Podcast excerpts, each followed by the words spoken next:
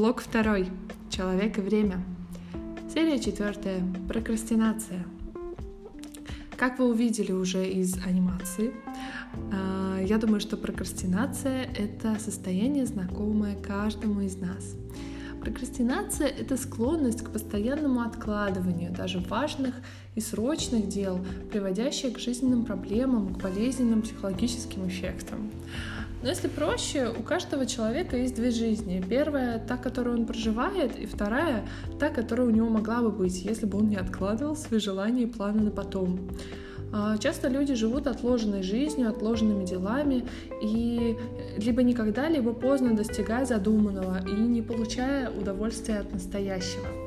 Тема эта очень непростая. Многие думают, что прокрастинация — это просто лень и слабоволие и что есть единственный рецепт, как ее побороть. Просто сказать себе «тряпка, соберись», но это далеко не все. Поэтому перед тем, как обвинять себя в лени в слабоволии, важно понять, прокрастинация — это всегда следствие, а не причина. Мы откладываем то, что нам страшно, когда задание нам неприятно, когда нас пугает внутренний критик, когда мы боимся ошибиться, когда мы избегаем встречи с неприятными эмоциями, когда задача очень большая, да, не разделенная на много маленьких шажочков, когда задача вызывает какой-то внутренний конфликт, когда мы хотим сделать все идеально и боимся, что будет не идеально, и когда мы не знаем, с чего начать, и еще много-много-много других причин. Некоторые из проблем решаются путем небольших хитростей, таймеров, списков, поощрений, но так как большая часть причин — это наши неосознаваемые переживания, психологические конфликты, сомнения в истинной важности и так далее, то каких-то простых решений тут найти нельзя. Но давайте э, посмотрим, какие типы прокрастинаторов вообще есть. Да, есть такая классификация, сейчас мы ее рассмотрим с вами. Первый тип прокрастинатора — это перфекционист. И это не обязательно отличник. Это тип прокрастинатора, который старается сделать все идеально. А, к работе он подходит с большим трепетом, обращая внимание на малейшие детали, стараясь учесть все, без исключения, нюансы, детали и так далее. На самом деле такое поведение часто напрасная трата времени. Как следствие, перфекционист просто не укладывается в сроки, заканчивает работу в последний момент и все-таки допуская огромное количество ошибок. Основная мысль перфекциониста либо идеально, либо никак. Второй тип прокрастинаторов — это креативщик. Э, креативщик у нас очень творческий, он максимально вообще применяет свои творческие способности и не успевает именно из-за своих творческих порывов. Здесь говорить много не будем. Его основная мысль — а что если еще вот это сделать? Соответственно, из-за этого он, опять же, э, много-много тратит сил. Креативщик хорош, э, но не в крайности. Э, третий тип прокрастинаторов – самозванец. Прокрастинаторы-самозванцы обладают идеей, их тяготит опасение, что все вокруг коллеги, одноклассники, э, друзья, близкие, начальство, да, если речь о работе, а, что все вокруг сейчас, вот, вот сейчас поймут, что на самом деле а, этот вот самозванец, он никакой не специалист, а обычный притворщик. При этом самозванец, да, в кавычках, может оказаться настоящим знатоком в своем деле. Но в силу того, что их самооценка страдает, самозванец Э, ну, самозванцы, они внушают себе, что не способны справиться с поставленными задачами, и как следствие они откладывают дела до последнего. Его основная мысль — все поймут, что я дурачок. А следующий тип прокрастинатора — скучающий, незамотивированный. Каждый знает, что свою работу да, нужно любить. А, или в школе какие-то предметы, да, какие-то мы любим, какие-то нам не очень нравятся.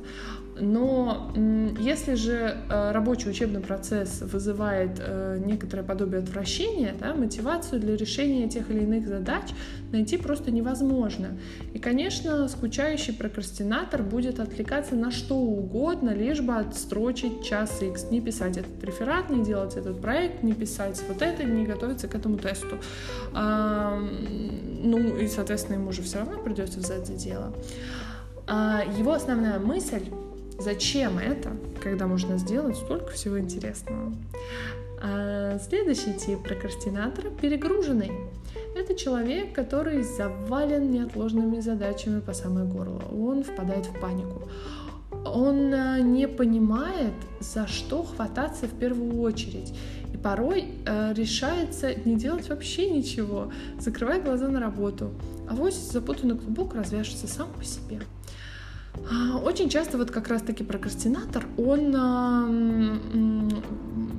идет как следствие, следствие откладывания из какого-то другого типа, скажем так. А, его основная идея — я не успеваю. И, наконец, э, прокрастинатор счастливчик.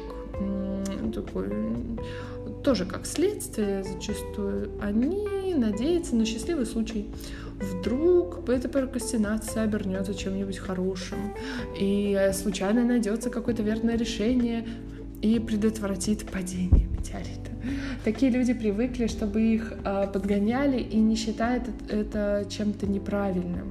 Вот но перед нами перфекционист который зацикливается на каком-либо аспекте работы и не идет дальше, который боится сделать работу хуже, чем у другого, который боится критики э, проверяющего, да, учителя, допустим, или руководителя, э, который э, ну вот не получается у него. Он пишет э, в реферате э, маленькое введение, да, долго-долго-долго, а время идет, идет. Как говорят, лучшее враг хорошего. Возможно, эта фраза поможет. И тут главное помнить, что это всего лишь дела, дела, которые нужно сделать. Это не проблема, это дела, которые нужно сделать. И таких дел на протяжении жизни будет очень много. Если из-за каждых переживать так сильно, то будет, конечно, тяжело. Что по поводу креативщика? Креативщик тратит много времени на планирование классной творческой работы. Ищет интересные статьи, он ждет вдохновения. А, они хотят приступить всегда к самому интересному. Это самый опасный тип прокрастинации. Он создает иллюзию продуктивной работы и возникает ложное ощущение наличия проблемы. Вот несуществующая проблема вызывает тревогу и ступор. Что делать в этой ситуации? Откинуть сложную задачу и приступить к любой другой части работы. Осознать, что ошибки и правки в учебном процессе – это путь к совершенствованию и росту, причесывание работы, так скажем. А создать э, подробный план работы, детализировать, войти в колею, а, тезисно раскрыть содержание да, каждого параграфа, а, какие-то формулы, методологии, а, но создать и все, и не трогать. Читают, например, там биографию э, какого-то известного человека, и это полезно, безусловно, да, во время написания какой-то работы, но э, ни одного параграфа так и не написано. И получается, что они все равно потом делают в спешке в последнюю ночь и так и не воплощают ни одну из своих креативных идей. И со временем теряют мотивацию к учебе. Что делать в этой ситуации? Можно геймифицировать процесс, да? разнообразить его, какие-то подходы найти, сделать его более интересным. Такой квест. А, можно разбить работу на части, составить чек-лист, э, пообещать себе награду за выполнение каждой цели. А, можно рассматривать э, вот эту вот работу как проект, которым мы управляем. Часть работы, возможно, да, можно вообще делегировать, попросить помощи у кого-то. Их основная мысль — да ладно, все нормально будет. Что же делать в этих ситуациях? Давайте посмотрим на каждый тип. Ну и, соответственно, помнить, что э, креатив, творчество это замечательно, но это не главное. Да, делать красивую презентацию к реферату не главнее, чем сам реферат. Что по поводу самозванца? а, самозванец, да, который у нас э, часто э, замечательный, умный человек, знаток своего дела, но ему кажется, что он э, не знает просто ничего, и сейчас все поймут, что на самом деле он ничего не знает. Все его считают умным, но на самом деле все ошибаются. А тут немножко по-другому посмотрим на эту проблему. Здесь тоже и составление чек-листов, и какая-то геймификация процесса хороша. Давайте немножко с другого угла посмотрим. А, есть такая интересная штука, как соприкосновение с неизвестным. Чем больше человек узнает, тем больше он соприкасается с тем, чего он еще не знает. Рассмотрим это вот как, а, не знаю, учимся играть на гитаре, узнаем новые аккорды и вместе с этим понимаем, сколько там еще различных аккордов, техник игры и так далее и тому подобное. То есть это как картонный кружок, который мы кладем на стол, да, и вот он маленький, этот картонный кружок, он совсем немножко соприкасается со, со столом. Стол у нас это как раз, будем э, думать про него как неизвестное, да, неизученное еще. Вот, и чем кружок наш больше, тем больше то, что мы знаем, тем больше он соприкасается с этим столом, с, с неизвестным.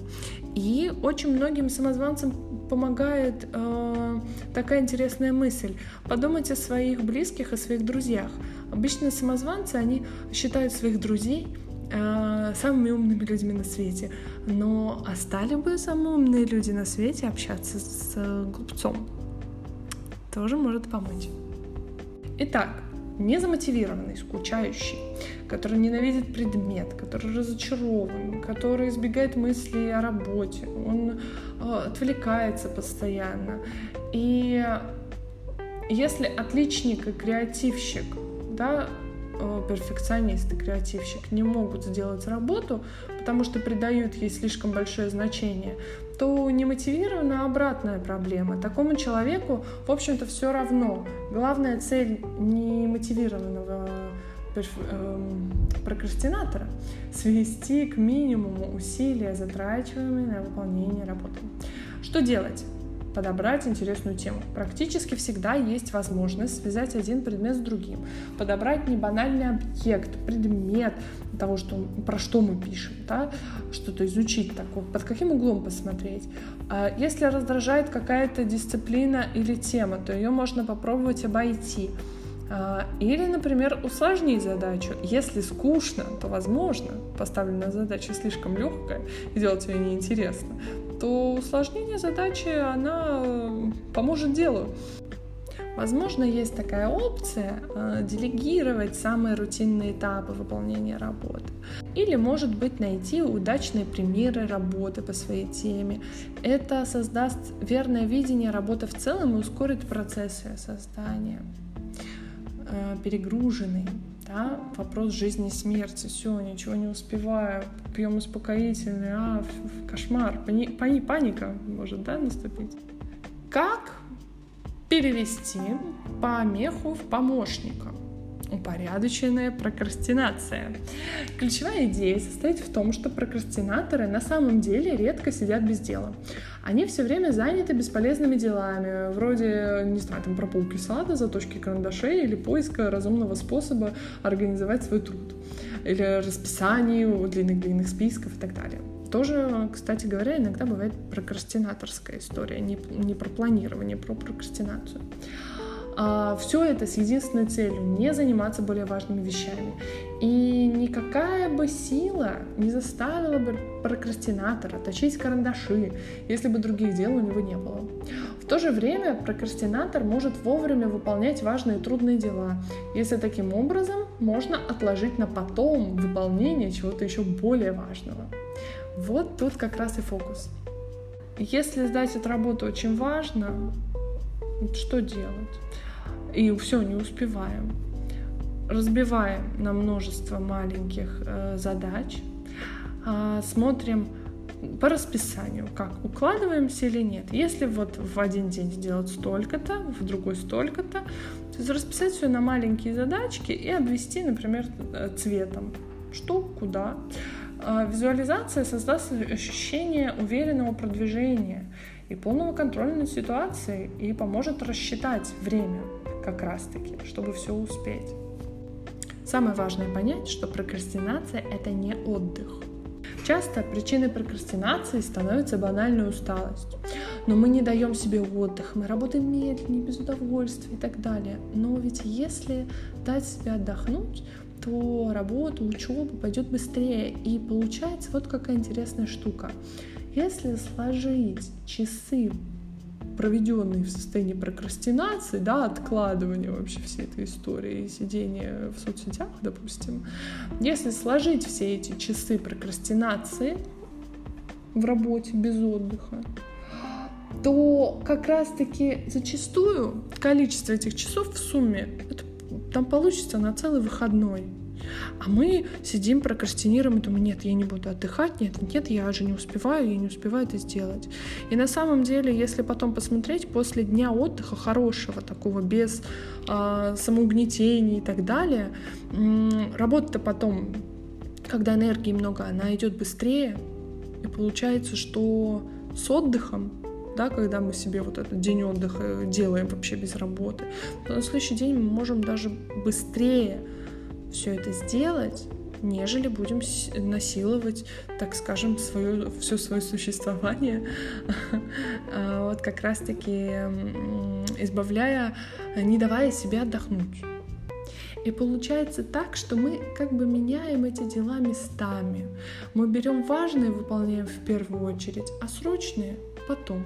То есть упорядоченная прокрастинация — это когда мы э, вот свою вот эту вот прокрастинацию, ой, не буду это делать, буду делать то, да, мы делаем другие важные дела взамен на те важные, которые у нас во главе списка стоят. Здесь можно задаться вопросом, что же происходит с делами во главе списка, теми, которые вечно откладываются на потом. Тут фокус в том, чтобы главное правильно расставить приоритеты. Да, если мы возьмем, вот есть у нас несколько дел, да, по рейтингу, вот эти вот э, супер важные, а эти очень важные. И если простым языком, то в период прокрастинации мы, э, если нам нужно заняться очень срочными делами, э, мы очень часто неосознанно начинаем заниматься просто срочными делами, да. Можно заметить, конечно, что упорядоченная прокрастинация основана на самообмане, потому что она требует постоянно строить подобие финансовой пирамиды из обещаний. Да? Но это, в общем-то, зачастую не составляет проблемы, потому что практически все прокрастинаторы в совершенстве владеют техникой самообмана. И что может быть благороднее, чем использовать один недостаток для маскировки дурных последствий другого? Ну а на сегодня все. Проходите во следующей вкладке интерактивной книги к памяткам и к домашнему заданию, естественно. А, до следующей серии.